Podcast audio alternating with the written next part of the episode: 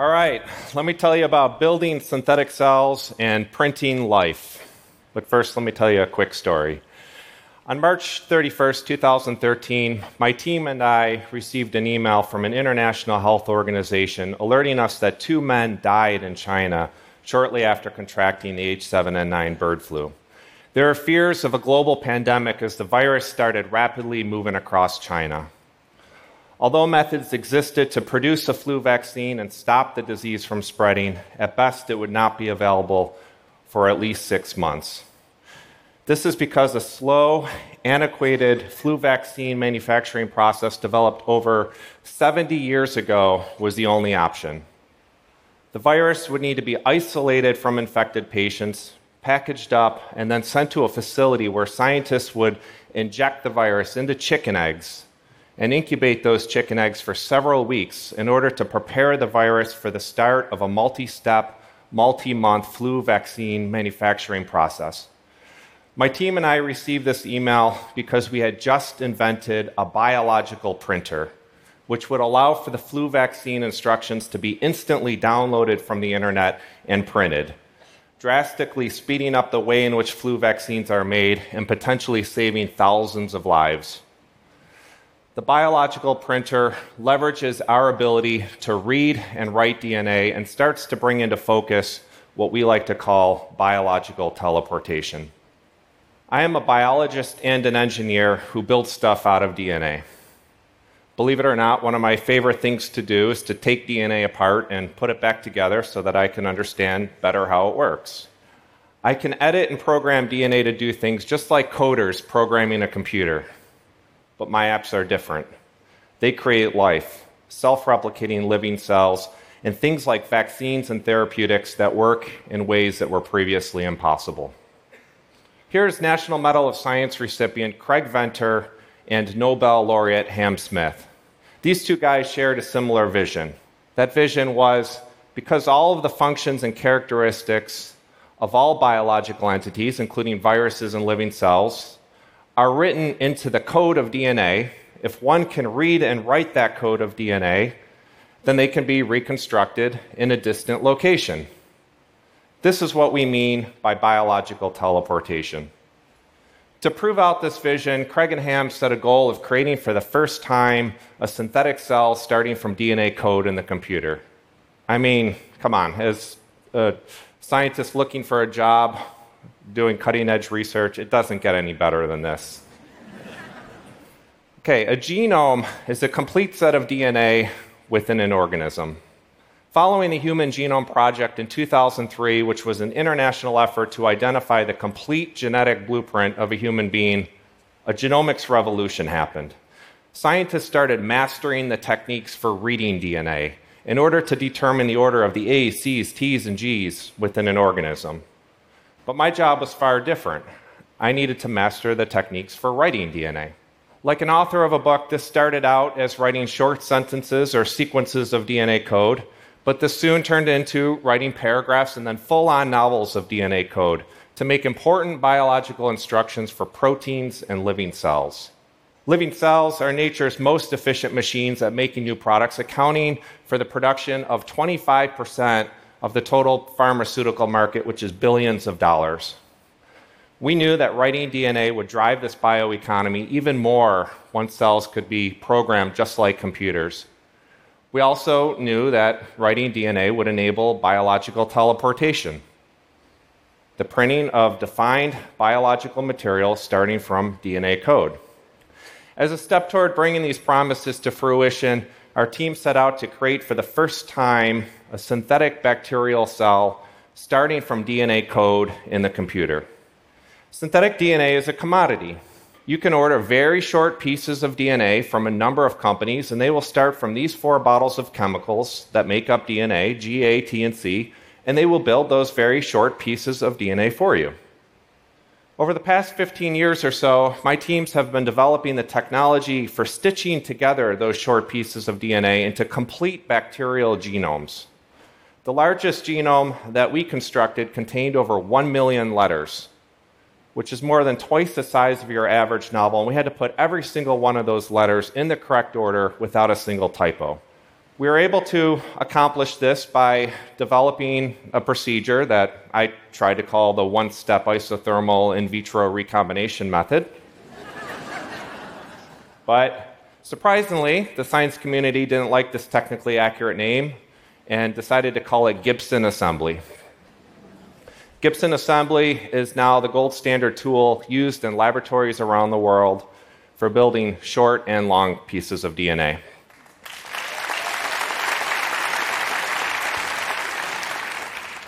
Once we chemically synthesized the complete bacterial genome, our next challenge was to find a way to convert it into a free living, self replicating cell. Our approach was to think of the genome as the operating system of the cell, with the cell containing the hardware necessary to boot up the genome. Through a lot of trial and error, we uh, developed a procedure where we could reprogram cells and even convert one bacterial species into another by replacing the genome of one cell with that of another. This genome transplantation technology then paved the way for the booting up of genomes written by scientists and not by Mother Nature. In 2010, all of the technologies that we had been developing for reading and writing DNA all came together when we announced the creation of the first synthetic cell, which of course we called Synthia. Ever since the first bacterial genome was sequenced back in 1995, thousands more whole bacterial genomes have been sequenced and stored in computer databases. Our synthetic cell work was the proof of concept that we could reverse this process, pull a complete bacterial genome sequence out of the computer and com- convert that information into a free living, self replicating cell with all of the expected characteristics of the species that we constructed. Now, I can understand why there may be concerns about the safety of this level of genetic manipulation.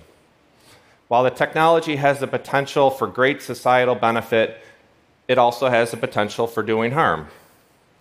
With this in mind, even before carrying out the very first experiment, our team started to work with the public and the government to find solutions to, together to responsibly develop and regulate this new technology.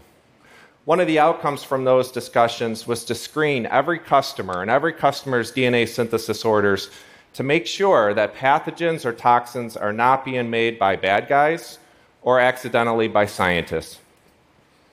All suspicious orders are reported to the FBI and other relevant law enforcement agencies. Synthetic cell technologies will power the next industrial revolution and transform industries and economies in ways that address global sustainability challenges. The possibilities are endless. I mean, you can think of clothes constructed from uh, renewable bio based sources, cars running on biofuel from engineered microbes, plastics made from biodegradable polymers, and customized therapies printed at a patient's bedside. The massive efforts to create synthetic cells have made us world leaders at writing DNA. Throughout the process, we found ways to write DNA faster, more accurately, and more reliably. Because of the robustness of these technologies, we found that we could readily automate the processes and move the laboratory workflows out of the scientist's hands and onto a machine. In 2013, we built the first DNA printer.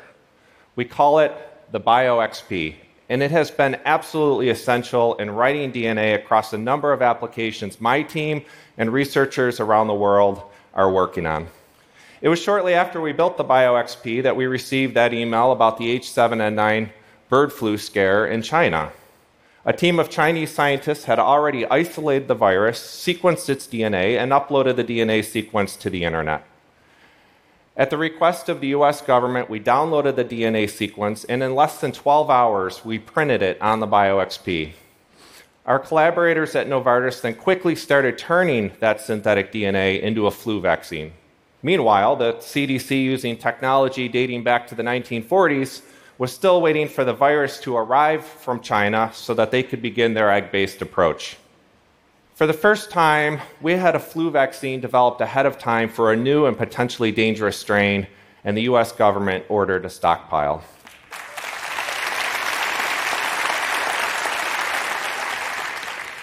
This was when I began to appreciate more than ever the power of biological teleportation. naturally, uh, with this in mind, we started to build a biological teleporter. Uh, we call it the DBC. That's short for Digital to Biological Converter. Unlike the BioXP, which starts from pre manufactured short pieces of DNA, the DBC starts from digitized DNA code and converts that DNA code into biological entities such as DNA, RNA, proteins, or even viruses. You can think of the BioXP as a DVD player requiring a physical DVD to be inserted, whereas the DBC is Netflix. to build the DBC, my team of scientists worked with uh, software and instrumentation engineers to collapse multiple laboratory workflows all in a single box.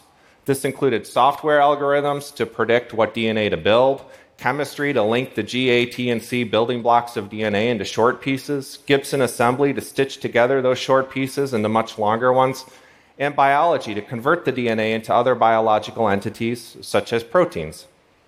This is the prototype. Although it wasn't pretty, it was effective. It made therapeutic drugs and vaccines, and laboratory workflows that once took weeks or months could now be carried out in just one to two days. And that's all without any human intervention and simply activated by the receipt of an email which could be sent from anywhere in the world. We like to compare the DBC to fax machines. But whereas fax machines receive images and documents, the DBC receives biological materials. Now consider how fax machines have evolved. The prototype of the 1840s is unrecognizable compared with the fax machines of today. In the 1980s, most people still didn't know what a fax machine was, and if they did, it was difficult for them to grasp the concept of instantly reproducing an image on the other side of the world. But nowadays, everything that a fax machine does is integrated on our smartphones, and of course, we take this rapid exchange of digital information for granted. Here's what our DBC looks like today. We imagine the DBC evolving in similar ways as fax machines have. We're working to reduce the size of the instrument, and we're working to make the underlying technology more reliable, cheaper, faster, and more accurate. Accuracy is extremely important when synthesizing DNA because a single change to a DNA letter could mean the difference between a medicine working or not, or a synthetic cell being alive or dead. The DBC will be useful for the distributed manufacturing of medicines starting from DNA. Every hospital in the world could use a DBC for printing personalized medicines for a patient at their bedside. I can even imagine a day when it's routine for people to have a DBC to connect to their home computer or smartphone as a means to download their prescriptions, such as insulin or antibody therapies. The DBC will also be valuable when placed in strategic areas around the world for rapid response to disease outbreaks. For example, the CDC in Atlanta, Georgia, could send flu vaccine instructions to a DBC on the other side of the world where the flu vaccine is manufactured right on the front lines. That flu vaccine could even be uh, specifically ta- tailored to the flu strain that's, in that uh, that's circulating in that local area. Sending vaccines around in a digital file rather than stockpiling those same vaccines and shipping them out promises to save thousands of lives. Of course, the applications go as far as the imagination goes. It's not hard to imagine placing a DBC on another planet. Scientists on Earth could then send the digital instructions to that DBC to make new medicines or to make synthetic organisms that produce oxygen, food, fuel, or building materials as a means for making the planet more habitable for humans.